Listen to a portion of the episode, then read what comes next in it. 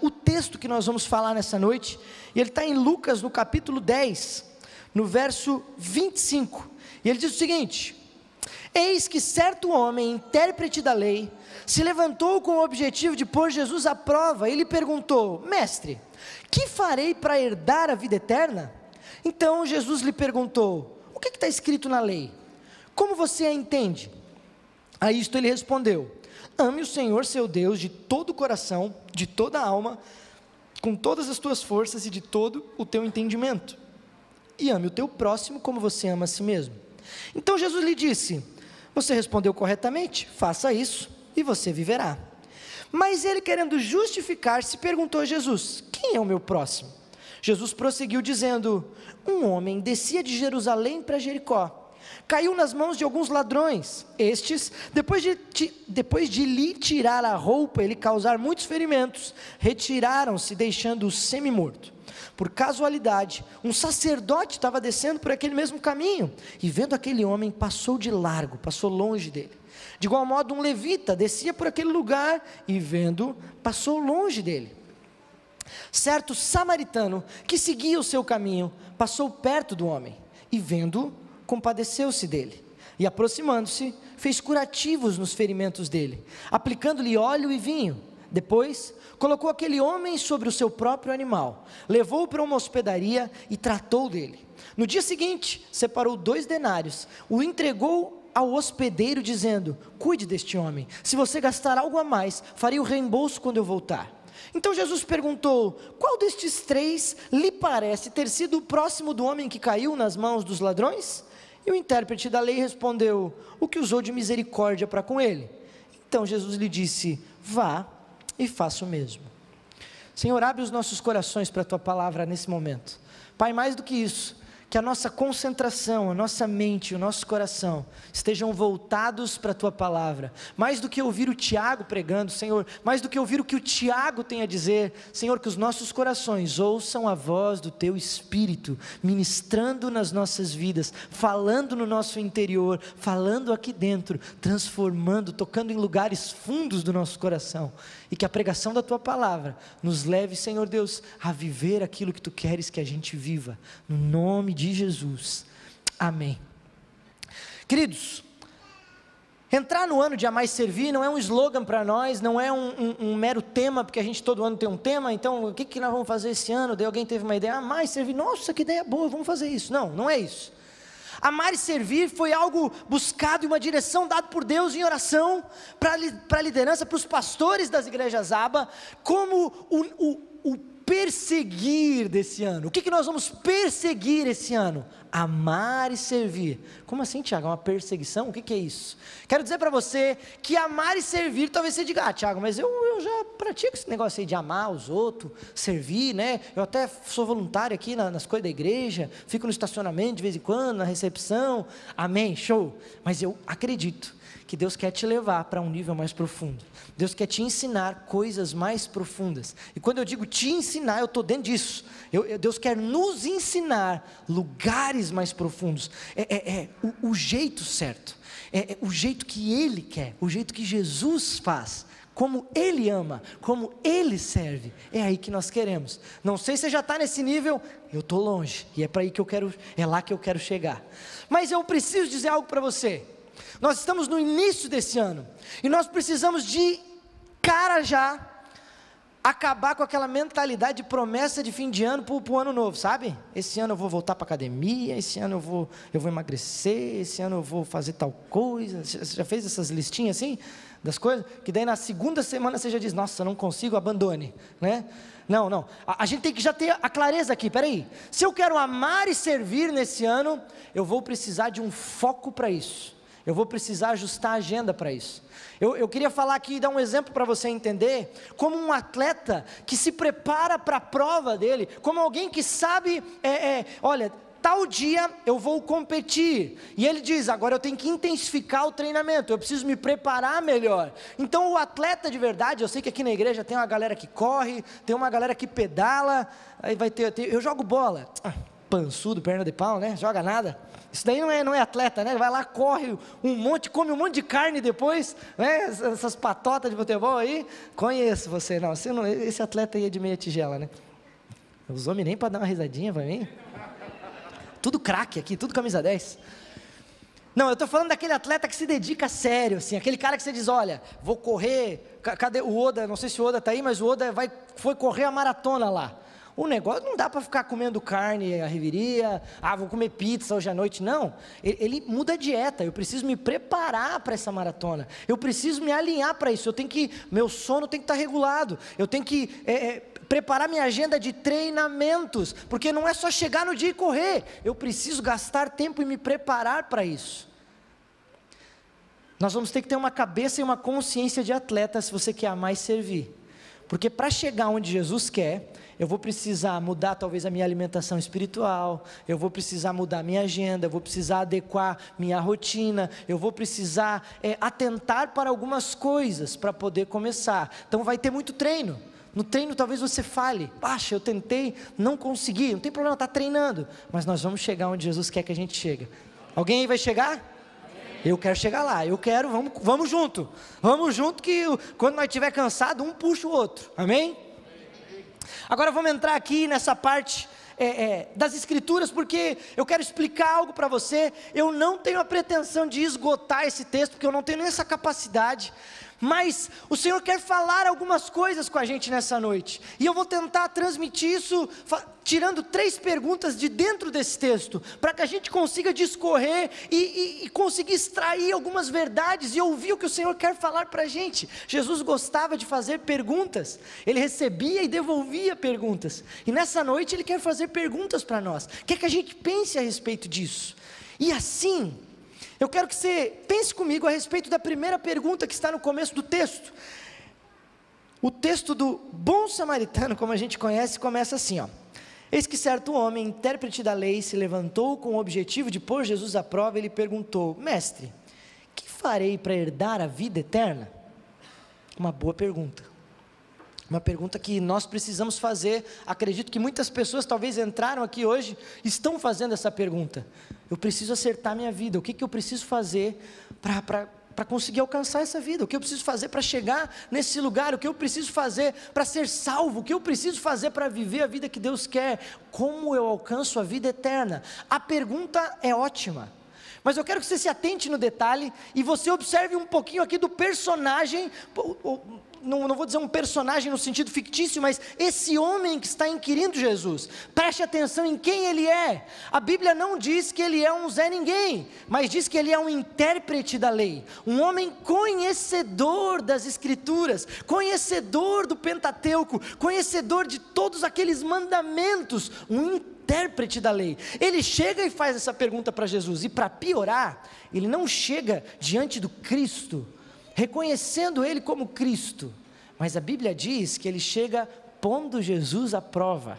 Ele vem inquirir Jesus, ele vem testar, ele vem numa certa arrogância. Ele diz: Eu conheço toda a lei, e eu quero ver se esse tal de mestre, esse cara aí que se diz Jesus, é um cara que é decente, quero ver se a, a, a verdade, o que ele prega é verdade, eu quero, eu quero conhecer esse cara. Por isso, quando, quando diz que ele coloca Jesus à prova, ele não chega num tom bom de uma conversa, mas ele chega já por cima da, da, da carne seca, né? Já, já, já chega aqui, Jesus, o que, que eu preciso fazer para herdar a vida eterna? Jesus, com muita humildade, responde para esse homem, ele diz: Olha, você é um intérprete da lei. Como que você interpreta a lei? O que, que você lê? E o homem responde: Olha, amar a Deus, está ali no verso 27. Ame o Senhor seu Deus de todo o seu coração, de toda a sua alma, com todas as tuas forças e de todo o teu entendimento. E ame o teu próximo como a si mesmo. E Jesus diz: Pô, tá certo. Você é bom mesmo, hein? Você é o bichão mesmo, hein? Jesus fala para ele: ele diz, Agora vai e faz isso.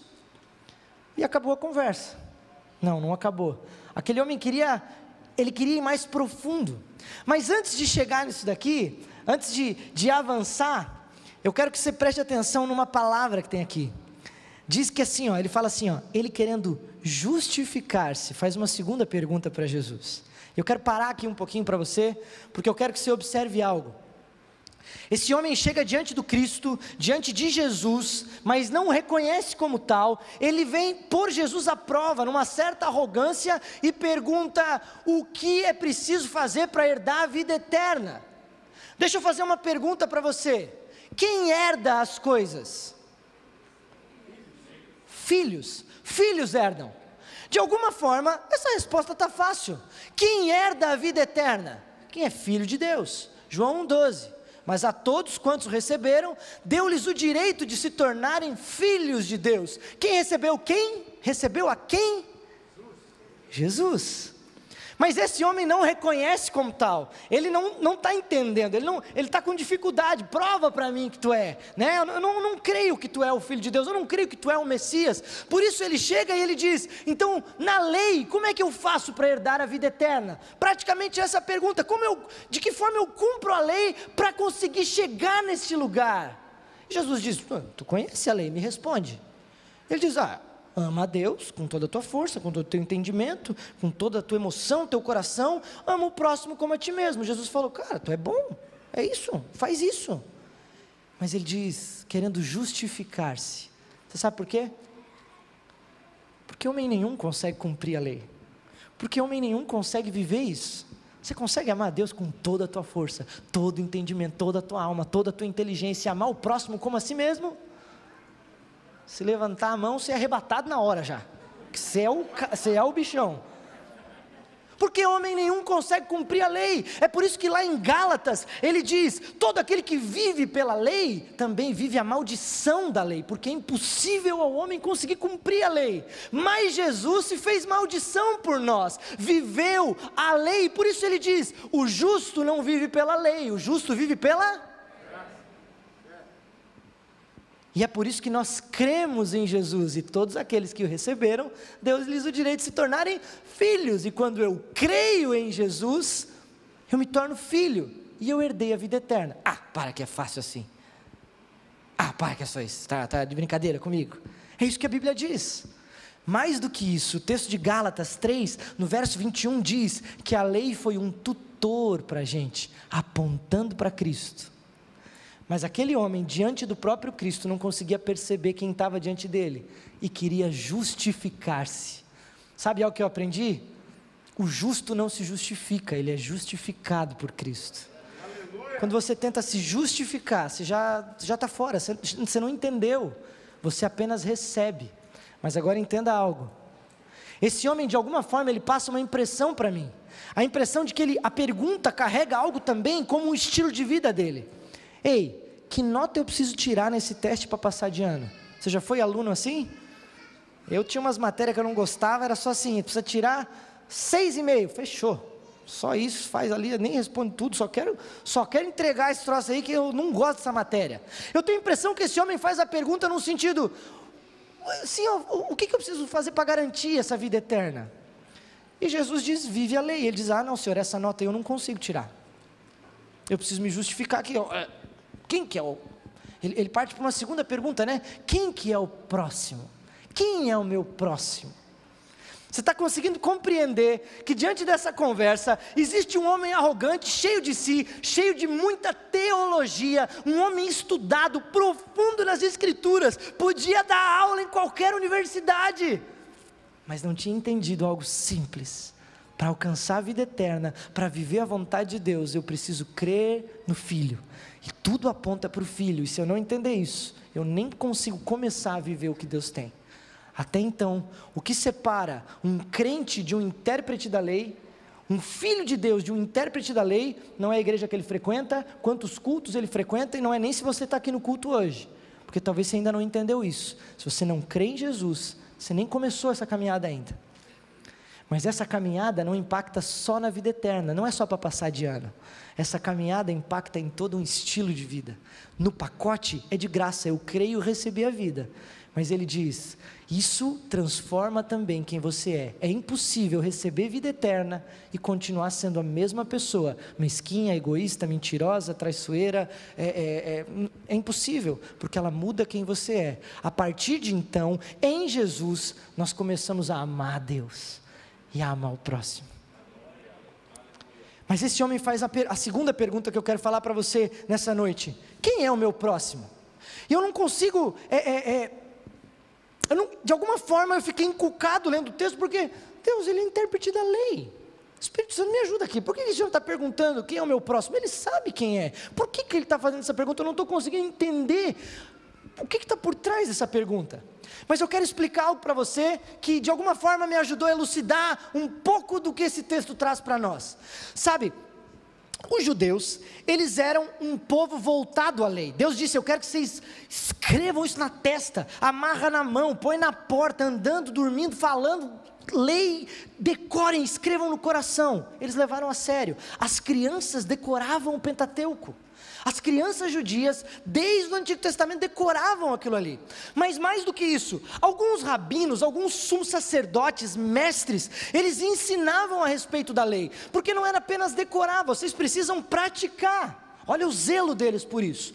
E assim, no decorrer da história, surge algo, quando você vai estudar, você vai ouvir falar de tradição oral. O que, é a tradição oral? Era essa explicação prática. De alguma forma se assemelha um pouquinho com o que o pregador faz no domingo. Ele traz as escrituras, mas ele explica e ajuda você a praticar. E aquela tradição oral se tornou algo tão forte para eles que eles não só decoravam o Pentateuco, mas eles decoravam também a tradição oral. E aquilo para eles era lei da mesma forma. Então, o que um mestre disse para eles a respeito de como aplicar a lei, era assim que eles entendiam. E, de alguma forma, o erro aconteceu num excesso de zelo, quando eles traçaram uma linha como, como intérpretes e como rabinos e mestres, eles disseram: Isso é pecado, isso não é. Isso pode, isso não pode. É assim, é assim passado. E você consegue entender que é impossível reduzir as escrituras a pode, não pode, é ou não é, sim ou não? Você consegue entender isso? As escrituras são o próprio Cristo, elas exigem relacionamento, vida, essência. É, não é pode ou não pode. Agora que eu sou crente, pode ir na balada ou não pode ir na balada? Agora eu posso beber socialmente ou não posso beber? Eu, gente, não tem a ver com pode ou não pode, tem a ver com se relacionar com a pessoa de Cristo. Você entende isso? Agora, vamos, partir aqui. Tiago, nas escrituras, isso que tu está falando da, da, lei oral, da, da, do Pentateuco, tem algum texto que a gente consegue entender melhor um pouco disso? Tem, vou dar um exemplo para você. Sabe quando Jesus vai comer com os discípulos dele na casa de um homem? Então, os discípulos já meio afobados, provavelmente Jesus fazia eles caminhar demais, chegaram famintos, já começaram a comer, e os intérpretes da lei, os fariseus, o que, que eles dizem? Oh, vocês não vão lavar a mão? É impuro comer sem lavar as mãos. Vocês estão pecando por não lavar as mãos. Você já leu algum mandamento na Bíblia que diz que tem que lavar a mão antes de comer? As crianças vão dizer, viu mãe, viu, viu. É porque isso tem a ver com higiene, mas não tem a ver com pecado. E um intérprete da lei começou a dizer: se vocês comerem sem lavar as mãos, vocês estão pecando. Você está vendo os excessos? Você está vendo como a interpretação para eles era tão forte, eles davam o mesmo valor da interpretação oral quanto a própria Bíblia, quanto as próprias Escrituras. E Jesus diz: gente, eu sei que eles são meio porquinho, que estão comendo sem lavar a mão, mas não é, o que importa não é o que entra, o que importa é o que sai do coração. Eu quero que vocês entendam a verdade das Escrituras. Você consegue perceber isso? A gente vai vendo mais textos, aonde eles inventam tradições. Tem uma hora que eles estão inventando que eles não vão ajudar os pais para poder dar o dízimo, e eles deixam o pai e a mãe passando fome, mas não ajudam, para de alguma forma parecer que eles são santões diante dos outros. Não tem nada na Bíblia falando a respeito disso, mas nas interpretações era assim que eles praticavam. Tá, Tiago, onde é que isso entra na pergunta de quem é o próximo? Agora isso é uma interpretação minha, tá? Isso é lendo as escrituras, então eu peço para você abre a mente e pensa comigo aqui a respeito disso. Esse homem faz essa pergunta porque quando você estuda um pouquinho a respeito dos judeus, você percebe que eles entendiam o próximo como o próprio povo deles, os vizinhos, os amigos, as outras famílias de judeus. Mas os gentios, os samaritanos, eles não eram próximos, eles eram inimigos. Eu consigo imaginar, se Jesus fosse um pouquinho mais a fundo, Jesus ia direto no ponto. Mas se Jesus quisesse dialogar com ele, eu consigo imaginar esse cara querendo citar o Salmo 1 para Jesus, dizendo: É, mas a Bíblia diz: não se assente na roda dos escarnecedores, não é para andar com aquele bando de beberrão, não é para fazer isso, é por isso que eu não me misturo com essa gente. Eu consigo imaginar esse homem citando para Jesus o Salmo 139, o verso 21 e 22. Se você quer abrir, pode abrir, mas se não, pode deixar que eu vou ler aqui para você. E o texto diz assim: ó.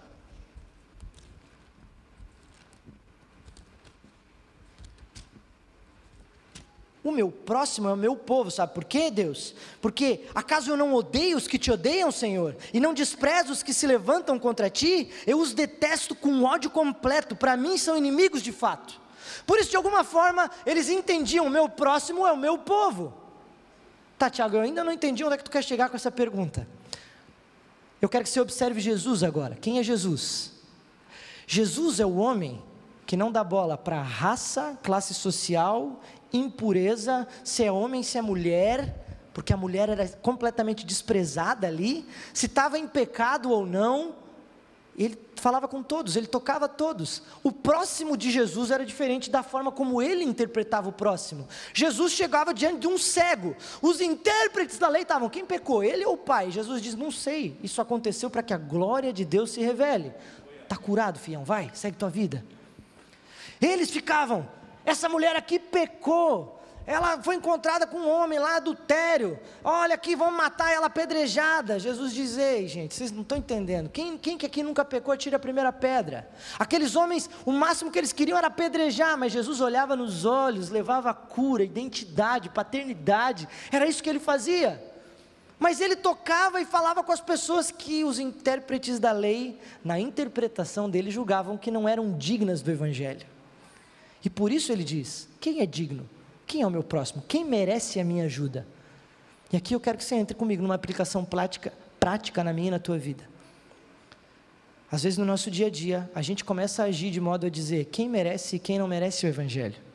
A gente começa a olhar para algumas pessoas e diz: Isso daí não vale a pena gastar tempo. Isso daí já tentei ajudar tantas vezes, não vale a pena. Esse não merece. Você é um bom cristão, você está no culto todo domingo, você está no GC, você é discipulado, você é filho de Deus.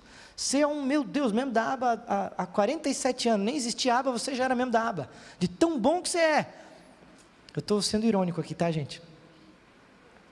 Mas ainda assim, a gente assume um papel de dizer: eu defino quem é meu próximo e quem não é. Por isso aquele homem pergunta: quem é o meu próximo? Querendo justificar-se porque eu não consigo praticar isso como você pratica. Você entende como isso é forte? Você entende como a gente já olhou para algum andarilho, algum mendigo, algum drogado, algum homem dependente de algum vício, alguma realidade que é muito confrontadora para nós e a gente diz: não vale a pena. Comigo não foi assim. Eu sou trabalhador, conquistei tudo no meu braço. Esse daí não entendeu nada. Mas quem diz que você tem o direito de julgar quem é, quem pode, quem não pode, quem deve, quem não deve? Jesus diz: vai, vive essa verdade da lei. Ama o teu próximo, faça isso. Esse é o estilo de vida que eu quero. Gente, isso é muito forte. Porque para e servir como Jesus quer que a gente faça, a gente vai ter que tocar a gente, que às vezes até nos confronta e confronta a nossa mente, o nosso, o nosso viver. Eu digo, ah, não tem escolaridade suficiente, não é da minha classe social, ah, isso daí é de outro país, isso daí é de outro estado, não merece. Aqui no nosso estado, em Santa Catarina, é assim que a gente faz. Essa galera que veio de fora, não, você tem que amar. Quem veio de fora talvez vai dizer, ah, porque lá no meu estado era melhor que aqui. Vai ter que amar nós, os alemãozinhos chato. Vai ter que amar, é o próximo, é quem Jesus colocou. Mas mais do que o teu círculo de amizades da igreja, é quem nós encontramos em qualquer lugar, em qualquer momento. E Jesus diz: Esse é o teu próximo.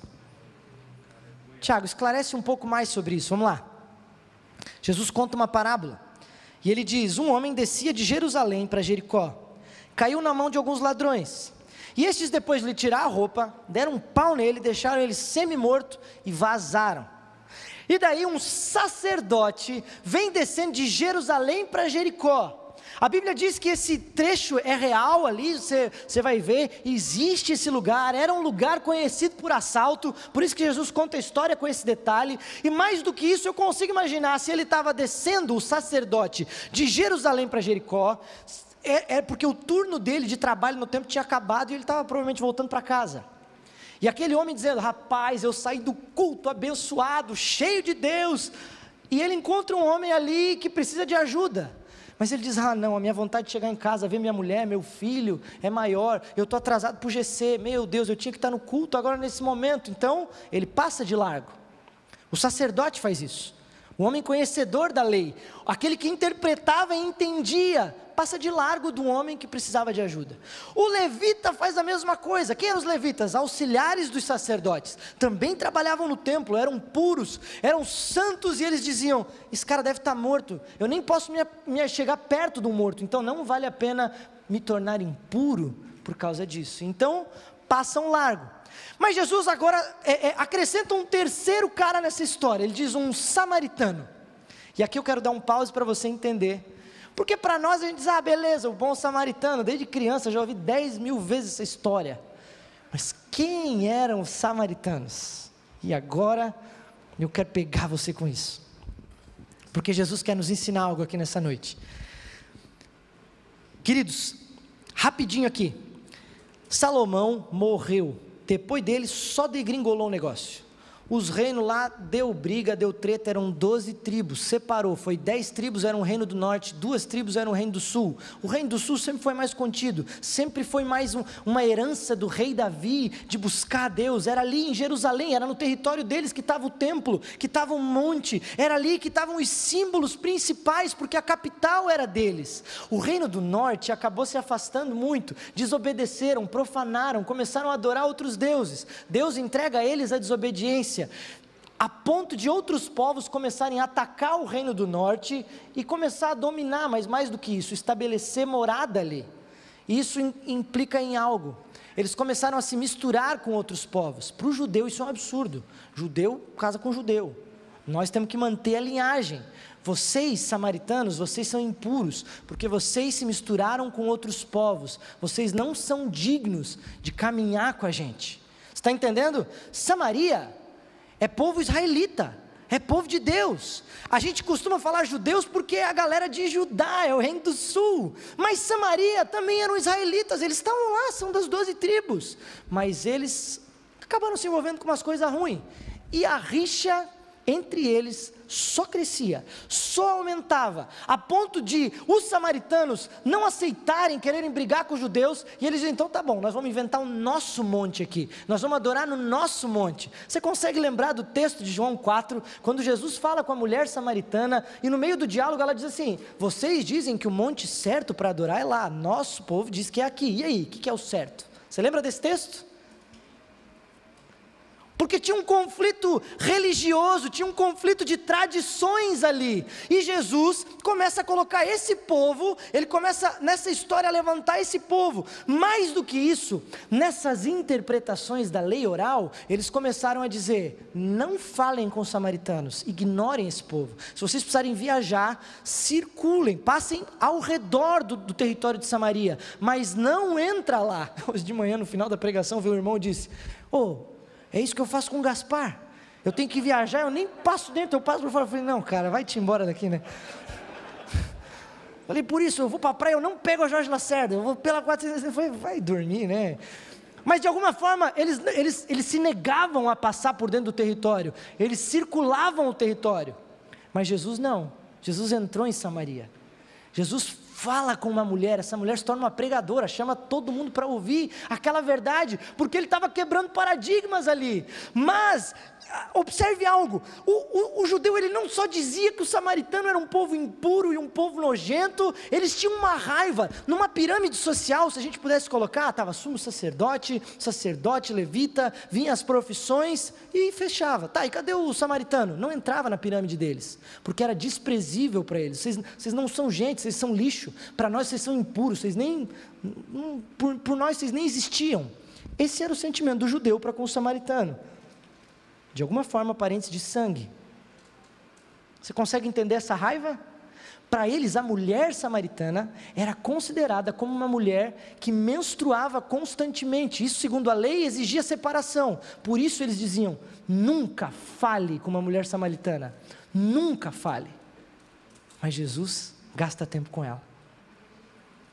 Agora você está entendendo que Jesus começa a contar uma parábola e ele diz: o sacerdote vacilou, o levita vacilou, e daqui a pouco ele diz: mas vinha um samaritano. Aquele intérprete da lei, quando ele fala o samaritano, ele já. Oh, não me fala dessa gente ruim aí, essas pragas desse povo. Jesus diz: não, o samaritano, ele não passa longe, ele passa perto, ele se compadece, ele olha para aquele homem, ele dedica tempo para ele, usa vinho e óleos para curar aquele homem. Mais do que isso, Ele usa o próprio animal, ele vai a pé e bota o homem em cima do animal. Ele leva o homem até uma hospedaria, ele banca a hospedaria do homem, ele paga do próprio bolso. Mais do que isso, ele diz: Olha, se precisar gastar mais, na volta eu também pagarei isso. E Jesus termina essa parábola invertendo e fazendo a terceira pergunta. Ele não pergunta assim: quem é o próximo do samaritano? Não é essa a pergunta que ele faz. Vai lá para o verso 10, 36 e perceba o que Jesus pergunta. Então Jesus perguntou: qual destes três lhe parece ter sido o próximo do homem que caiu nas mãos dos ladrões? Ele não diz que o próximo é quem eu vou ajudar. Ele está dizendo: o próximo é quem veio me ajudar. Ele já misturou o bolo aqui. Então o próximo é qualquer um.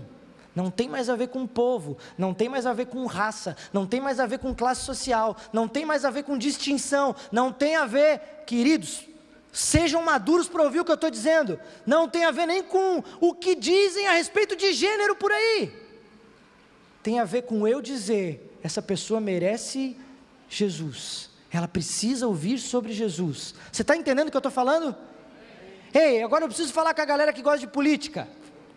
Se tem petista e bolsonarista aqui, eu preciso dizer para você que muitas vezes nos extremos um diz: aquele lá é burro, não entende nada. Meu Deus, aquilo lá nem precisava existir esse tipo de gente. Porque os extremos políticos nos colocam a ponto de odiar e dizer não vale a pena nem conversar com gente assim. Amém? Não, misericórdia. Porque infelizmente é o que acontece com as minhas convicções políticas, com as minhas convicções econômicas, com as minhas filosofias de vida. E se eu invertesse essa história, e talvez você se encaixa como um petista ou bolsonarista, e Jesus contasse essa história para você dizendo assim: você é bolsonarista, né? Então, um petista estava vindo no caminho e ajudou o homem. Você ia dizer: ah, possível, esse tipo de gente não ajuda ninguém, só querem se aproveitar, só querem tipo de vagabundo tal. E se for o contrário? Para um petista, ele contaria: olha, um eleitor do Bolsonaro está dizendo, ah, para, isso aí são tudo homofóbico, é, preconceituoso. Por quê? Porque o diabo quer opostos, mas Jesus diz: o reino de Deus é muito maior do que ideologias, é muito maior do que filosofias. O reino de Deus não veio para lidar com questões econômicas simplesmente, mas está acima disso. Vocês precisam conhecer a verdade. Você consegue compreender isso? Querido, se você está reduzindo o teu evangelho a discussões políticas, hoje é dia de subir de nível. Nós vamos aprender a mais servir. Se você está reduzindo o evangelho a convicções de esquerda e direita, é, é marxista, socialista, capitalista, sei lá o que, que você está fazendo, se você reduz a isso e diz, não, o evangelho é conforme eu acho que é, você está igual o intérprete da lei. Mas Jesus está dizendo: abre a tua cabeça para entender o que eu vim fazer aqui. E eu não me submeto a governos, ideias. Eu estou acima, o meu reino está acima. Amados, o Senhor quer nos falar hoje. Eu tenho um testemunho para compartilhar com você. Porque nessa de começar a ler, começar a consagrar, começar a buscar, querendo viver isso do Senhor. Esses dias a Gabi estava saindo de um plantão, me ligou, me atrasei para sair de casa e eu saí, meu Deus, tem que correr, tem que sair acelerado, pegar ela lá, coitada, já trabalhou tantas horas e eu ainda vou chegar atrasado. E daí eu parei num sinal e do lado eu vi com os meus olhos, que essa terra ainda não comeu, eu vi um homem de rua, um cachorro do lado, e eu parei, eu era o primeiro carro do sinal, e o sinal eu torcendo assim, baixa logo, esse negócio acelera aí que eu quero ir embora. E eu vi o homem vindo para cá e eu continuei olhando para frente, eu ignorei ele. Eu disse, eu só quero ir embora, eu estou atrasado, eu tenho um motivo lícito, eu preciso buscar minha esposa, ela trabalhou bastante, e eu preciso ir, tipo assim, eu, eu ignorei a presença do cara. E queridos, foi engraçado porque abriu o sinal, e quando abriu eu olhei no retrovisor e eu vi ele. E naquele momento me, veio um temor e eu me veio ao mesmo tempo assim, cara, como tu foi idiota. Porque não se trata de dar uma esmola, mas se tratava de olhar nos olhos e tratar aquele homem com dignidade, porque era isso que Jesus fazia. Mas eu falhei, eu errei, eu pequei. Para melhorar, cheguei lá, a Gabi teve uma emergência, fiquei 40 minutos estacionado esperando. Podia ter ficado com o cara, mas qual foi a coisa? Eu fui o sacerdote que passou ao largo. Isso não vale a pena. Mas a agenda de Jesus para mim era outra, eu só não tinha entendido. O que me conforta é que eu estou treinando, eu vou chegar lá. E eu quero te convidar para isso. Porque eu não creio que o Evangelho se resume a gente estar tá aqui domingos, após domingos. Eu não creio que o Evangelho se resume a pertencer à igreja aba ou a qualquer outra igreja. Mas eu creio que o Evangelho se resume a vai e faz o mesmo que eu acabei de te ensinar aqui. Por isso eu quero confrontar você, mas eu quero dizer para você: talvez você erre como eu. Talvez ter momentos você vai dizer, cara, você é um cabeçudo. Talvez você use outros adjetivos, né? não os mesmos que o meu. Mas se você está consagrando, Jesus está mostrando coisas para você, está transformando você, está mudando você.